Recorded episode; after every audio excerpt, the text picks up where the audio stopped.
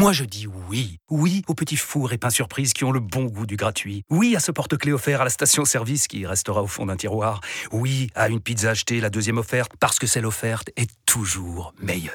On préfère tous quand c'est gratuit. Chez Skoda, profitez de deux mois de loyer offert sur une sélection de modèles jusqu'au 31 mars. Portes ouvertes ce week-end. Skoda. Deux loyers offerts après premier loyer en LLD 37 mois sur toute la gamme Skoda, Orenia et Enya Coupé, c'est accord par Volkswagen Bank. Détails sur skoda.fr. Au quotidien, prenez les transports en commun. On était en train de finir notre film sur Léo Messi et on nous demande un podcast.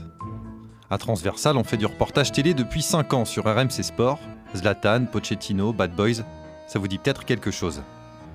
On m'a dit qu'il fallait que je me présente. Alors, moi je m'appelle Nicolas Lansalo, je suis sur Transversal depuis le début, et donc maintenant il faut que j'apprenne un nouveau métier. Le podcast. Ok, c'est très excitant, mais on fait comment? Comment on oublie l'image? Comment on apprend à fermer les yeux? Alors j'en ai écouté le plus possible, et j'ai posé plein de questions à nos copains de la radio chez RMC, c'est le bureau d'à côté. Et voilà le résultat. RMC Transversal, le podcast. À l'hôpital Garibaldi de Rosario, on ne compte plus les petits Léo qui naissent chaque année. Il est né de la chambre numéro 10, donc on va la nommer Championnel Messi. Et les gens vont se battre pour l'avoir, mais ce sera pas notre problème, il y aura la concurrence et voilà. Léo le podcast, épisode 1, le génie qui ne parlait pas. Rosario, c'est la troisième ville d'Argentine, à 3 heures de Buenos Aires, la capitale. C'est la ville du Che. Maintenant, c'est aussi la ville de Lionel Messi. Quand on marche dans la Barada, le quartier où il a grandi, il est partout. Des numéros 10 dessinés sur les poteaux, les trottoirs. Des peintures sur les murs, à chaque coin de rue. Une fresque géante qui recouvre tout le pan d'un immeuble et qui mêle son visage d'adulte et sa silhouette d'enfant. C'est ce Léo-là que Diego Valleros a connu. Diego était un des meilleurs amis de Léo. Il nous raconte cette enfance au début des années 90.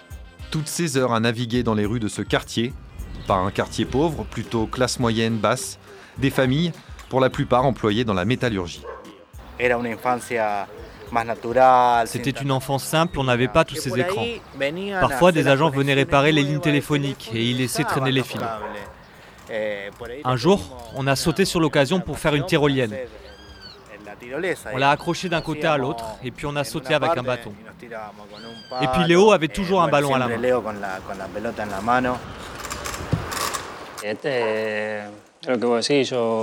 Ça, c'est la voix de Lionel Messi.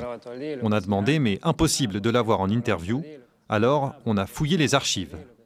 On a décortiqué des dizaines d'interviews qu'il a données depuis le début de sa carrière. Comme ça, il sera avec nous tout au long de ce podcast. Je ne manquais de rien car mon père travaillait toute la journée, mais il n'était pas souvent à la maison.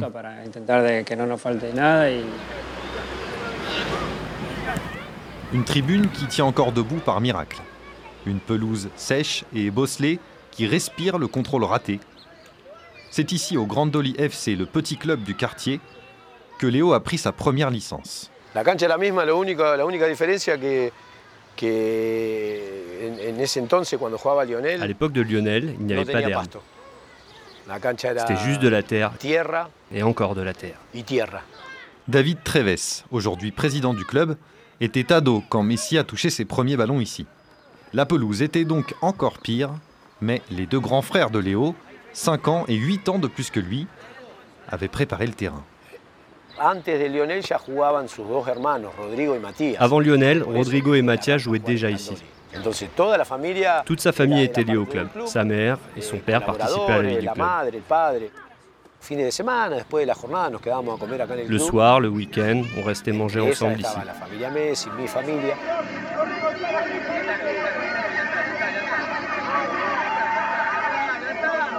Sur l'archive la plus ancienne qu'on ait retrouvée, une vidéo pixelisée avec l'heure et la date incrustée en bas à gauche, le charme des vieilles VHS. On voit Messi avec le maillot blanc et rouge de Grandoli, déjà plus petit que tous les autres, déjà le ballon qui colle à son pied gauche. Tout est là, à 6 ans. Nous sommes une famille de footballeurs, on aime tous le foot. J'ai commencé à jouer dès que j'ai appris à marcher. Devant son école primaire, derrière le va-et-vient des balançoires, on distingue un autre mur à sa gloire, dans la cour. Encore ce diptyque dessiné, avec d'un côté le Léo d'aujourd'hui et de l'autre l'enfant de Rosario. Ici, c'est sa maman Célia qui a laissé des souvenirs à Monica Domina, institutrice de Léo pendant 4 ans. Eh, Je me souviens de Célia, toujours présente ici à l'école, tout le temps. Une maman qui voulait qu'il n'ait aucun problème, qui s'inquiétait pour tout.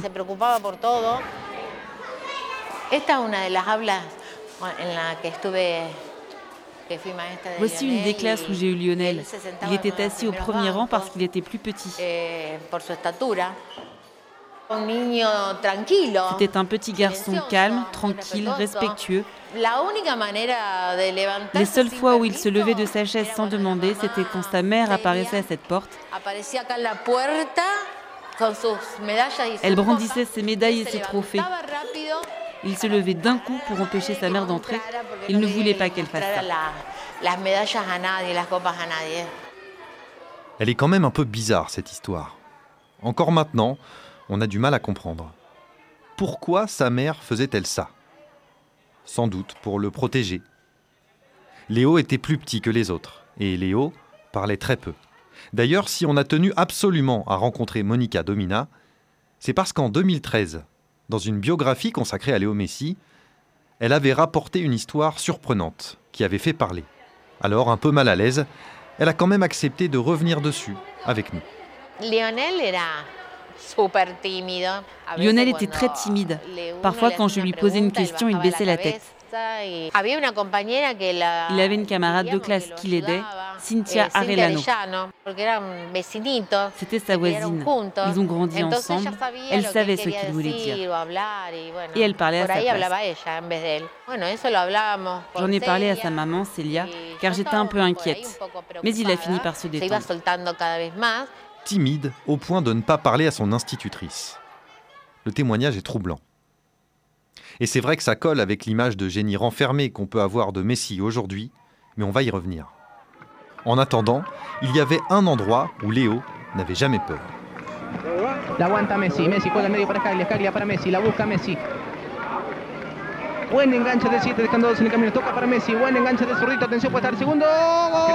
Encore un document d'époque. Les premiers pas de Léo avec son nouveau maillot, celui du Newell's Old Boys, un des deux clubs de Rosario, qu'il a rejoint à 7 ans. Newells, son club de cœur, celui de sa famille, son père et sa mère en sont dingues aussi. Comme les Argentins sont un peu fous, les matchs de jeunes du club au maillot rouge et noir étaient déjà filmés et commentés. Et du coup, on tombe sur cette pépite, Messi au micro après le match, pour la première fois. Nom et prénom. On t'a élu homme du match, tu savais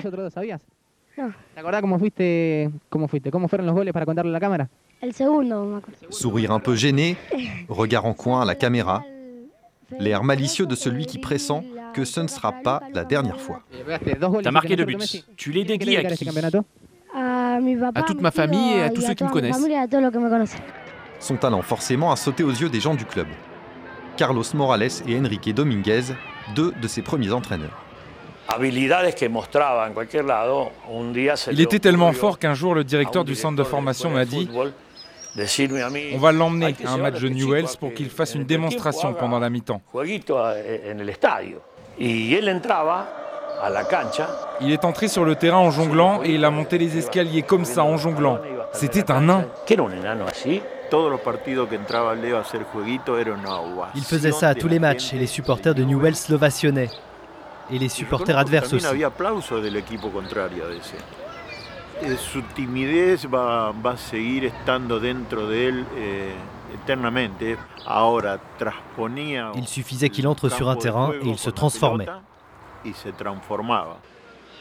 Léo, ce petit garçon timide au point de ne pas oser parler à sa maîtresse, jonglait donc devant 30 000 personnes. Le foot, comme mode d'expression, quand j'entre sur le terrain, j'oublie tout. Et là, j'aime parler.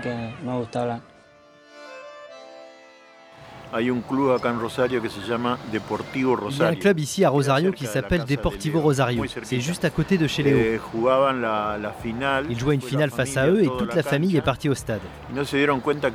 Mais ils n'ont pas réalisé que Léo était encore dans la salle de bain. Léo était coincé à l'intérieur.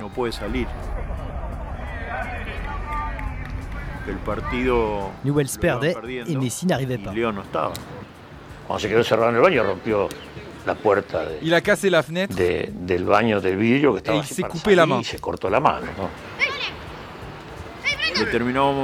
Léo a fini par arriver en courant comme un dératé et il est entré en jeu. Et ils ont gagné le tournoi.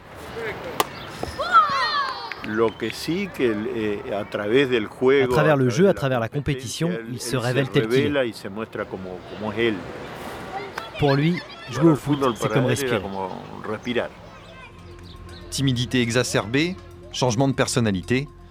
Vous pensez peut-être à la même chose que nous, au sujet tabou, l'autisme. RMC Transversal, le podcast. Quand on parle de Messi, c'est un truc qu'on évoque tous entre nous, entre blagues un peu lourdes et vraies questions. Les raccourcis sont faciles et le sujet est très délicat. Alors, est-ce qu'on devait en parler? Et comment? Est-ce qu'on devait éviter ce sujet qui nous brûle les lèvres Surtout après tous ces témoignages? Est-ce que ça aurait été honnête? Sans doute pas. Alors on y va, et on commence par les faits. Déjà, il n'existe aucune enquête sérieuse en Argentine. Un seul journaliste a abordé le sujet frontalement en 2013 un Brésilien qui est allé jusqu'à affirmer que Messi aurait été diagnostiqué Asperger, une forme d'autisme, quand il avait 8 ans. Dans la foulée, Romario, l'ancien attaquant de la Seleção et du Barça, en a remis une couche sur les réseaux sociaux. Il comparait Messi à des génies supposés Asperger comme Albert Einstein ou Isaac Newton. Sauf que la famille Messi a menacé Romario de porter plainte. Et le journaliste brésilien, lui, a fini par s'excuser publiquement quelques années après, reconnaissant en fait qu'il n'avait aucune preuve. Mais on ne voulait pas en rester là, on a donc voulu aller parler à quelqu'un de compétent. Alors on est allé voir Florent Legendre, psychomotricien, qui s'occupe de personnes avec autisme depuis plus de 15 ans. Il n'y a que deux pays dans le monde qui ont considéré pendant très longtemps et qui considèrent encore que l'autisme est une maladie euh, psychique liée à la maman, c'est l'Argentine et la France. Et ça, ça pourrait expliquer aussi que les parents ne veulent pas entendre parler de ça. Parce qu'effectivement, à partir du moment où, où, on évoque une cause euh, liée à la famille, bah forcément la famille va, se protéger par rapport à ça, et ce qui est logique. C'est pas une maladie, ça s'attrape pas, c'est un trouble neurodéveloppemental, donc c'est dans le développement neurologique de l'enfant. Il y a des troubles du comportement et des troubles de l'information euh, sensorielle, du traitement de l'information sensorielle. Et la deuxième partie, c'est les troubles de la communication et des relations sociales. Très grande timidité, euh, un problème à l'autorité, un problème au fait de, se tromper. Ce qui définit beaucoup le syndrome d'Asperger par rapport à l'autisme, c'est qu'il euh, n'y a pas de déficience mentale, voire des fois un QI très élevé. On utilise en fait en gros le terme autisme de haut niveau la personne est vraiment capable de voir chaque petit détail que nous, on ne va pas forcément voir. L'intérêt restreint, c'est le fait d'avoir un intérêt ou deux intérêts, mais qui vont être uniques. C'est-à-dire que euh, du coup, au-delà de ça, plus rien va exister. Quand ça l'intéresse, bah, il n'a plus aucun problème. Tout s'ouvre, puisqu'il n'y a plus de peur en fait. Donc il y a un vrai changement et ça c'est quelque chose qui se retrouve, enfin nous on le voit au quotidien. Je suis une personne Asperger qui, euh, qui fait des maquettes en 3D il n'y a pas meilleur que lui. Est-ce que Lionel Messi est, autiste ou Asperger? Moi, ce que je réponds, c'est que déjà, je ne le connais pas. Donc, de toute façon, je ne suis pas à poser un diagnostic et puis, quelque part, ça ne m'intéresse pas forcément. Maintenant, si on me dit est-ce que c'est possible euh, par rapport aux gens que j'accompagne au quotidien, euh, oui, ça peut être possible. Mais euh, je ne peux pas aussi dire que bah, parce que c'est un génie, il est autiste. C'est un peu le jeu médiatique il faut un rôle à chacun, il faut un personnage à chacun et de le faire rentrer dans une case. Une case qui expliquerait tout, avec une étiquette qui le désignerait. Deva Padou, journaliste à France Football. C'est un mélange à la fois de, mes connaissances de la, de, la, question, de simplification de ce qu'il est, peut-être une forme de, mépris de sa personnalité parce qu'elle ne correspond pas du tout au canon de l'époque. Dans le deuxième épisode, le génie qui ne parlait pas va partir en Europe pour une belle histoire avec le Barça. En fait, ce sera un peu plus compliqué que ça. Je disais qu'il était le nouveau Maradona. C'était ma technique de vente. On n'a pas touché un euro, pas un euro. Retrouvez Transversal sur le site et l'application RMC, sur toutes les plateformes de podcast habituelles et Transversal tout en images sur les chaînes RMC Sport.